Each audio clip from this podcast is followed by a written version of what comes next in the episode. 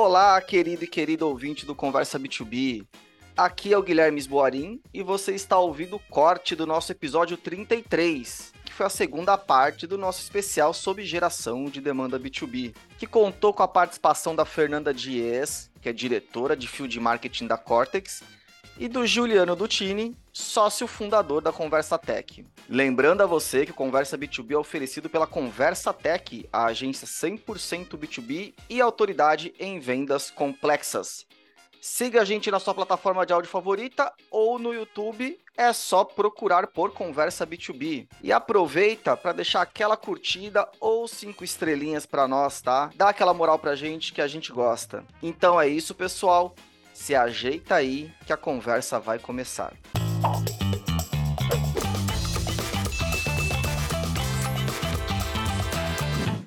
A gente trouxe aqui um dado que é bem legal, que vai na linha do que o Gil já deu de dica, aí um pouco de ABM, a própria Fernanda falou um pouquinho de ABM, que é que é, uma, é, uma, é um estudo que a gente trouxe, a gente vai dar o link do estudo, como a gente sempre faz, aqui no descritivo do episódio, tá?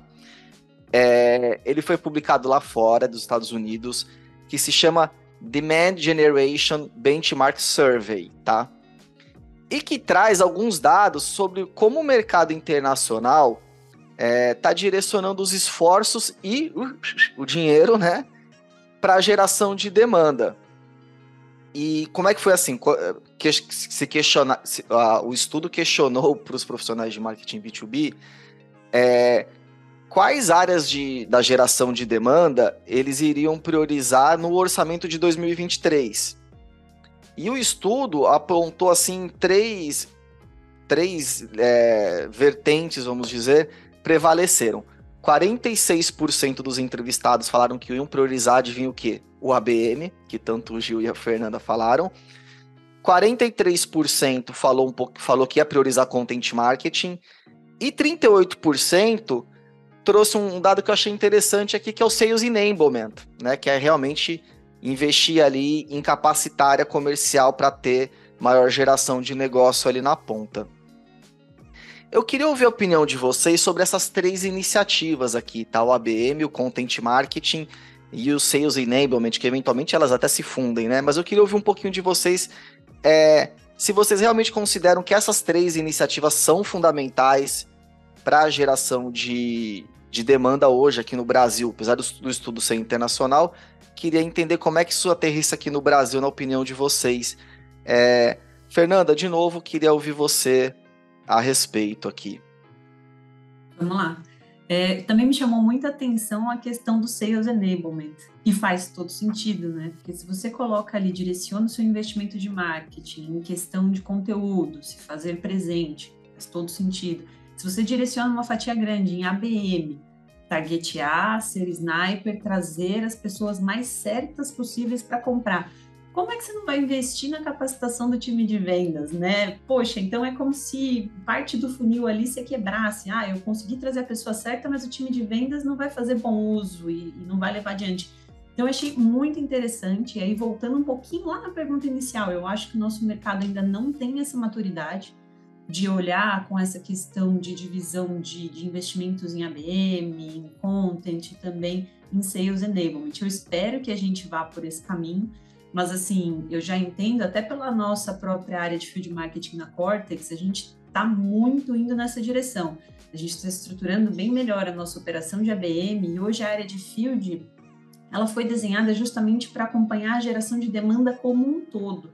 Então a gente já vai nesse caminho indo um pouco na dianteira das outras empresas, né? Mas Sales Enablement para mim é algo que é indispensável em todas as empresas e vem aí de acordo com o estudo mesmo.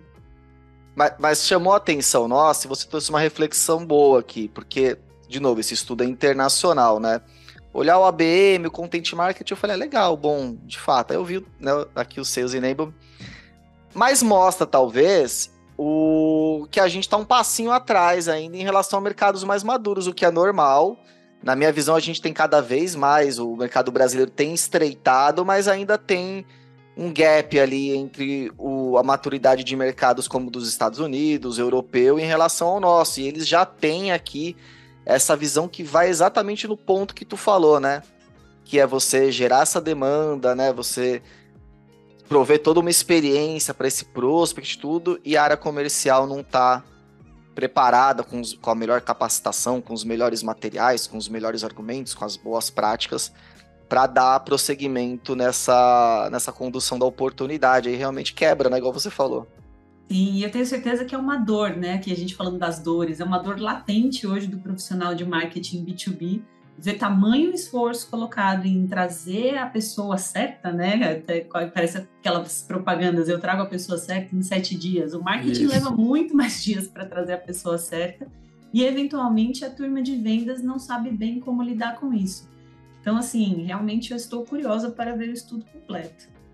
Muito bem. Nossa audiência também deve estar. Reforço que a gente vai dar o link aqui no descritivo. Eu te mando o descritivo também, tá, Fernanda? Para você eu mando antes. Gil, e na tua opinião, o temos aqui o ABM, o Content Marketing, a questão né, de suporte, área comercial. Você acha que essa aqui é a tríade mesmo que o profissional de marketing B2B hoje tem que estar tá mais atento para fazer um bom trabalho de geração de demanda? Cara, eu acho que tá assim, a gente aqui, a gente vem discutindo, né, no, a, é, a questão dos, dos números que a gente falou no outro episódio, e aí a Fernanda com a experiência dela, a gente olha isso e fala, cara, isso aqui seria o modelo ideal. O ponto é que eu acho que o Brasil está muito longe disso, a gente ainda sofre muita pressão, a Fernanda relatou aí, né, a gente fala com clientes, com o mercado, é, por geração de lead, por volume de lead, por uma conversão que vem caindo, por um custo por lead que tem aumentado, né? É, essa mudança que a gente vê no mercado internacional e a gente está vendo no Brasil acontecer também, também tem a ver com o bolso, né? De fazer essa conta e falar, cara, é, é muito caro, tá ficando muito caro essa brincadeira. Cada vez mais players brigando né, pelo seu espaço no Google, é, ficando cada vez mais caro, e aí aquele fundo de, de funil lá, quem está pronto é pouca gente e acaba não retroalimentando o processo, e você, como a gente falou, não atinge aquelas pessoas que ainda não têm a dor tão clara, não percebe isso, né? Então, é, essa, essa mudança para essa tríade, eu acho que passa por essa mudança também de mercado. Fala, cara, ó, beleza.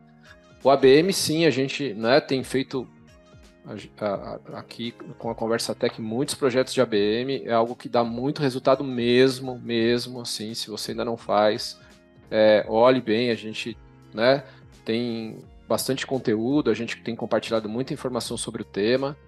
É, é, o content tem muito a ver com essa mudança, né?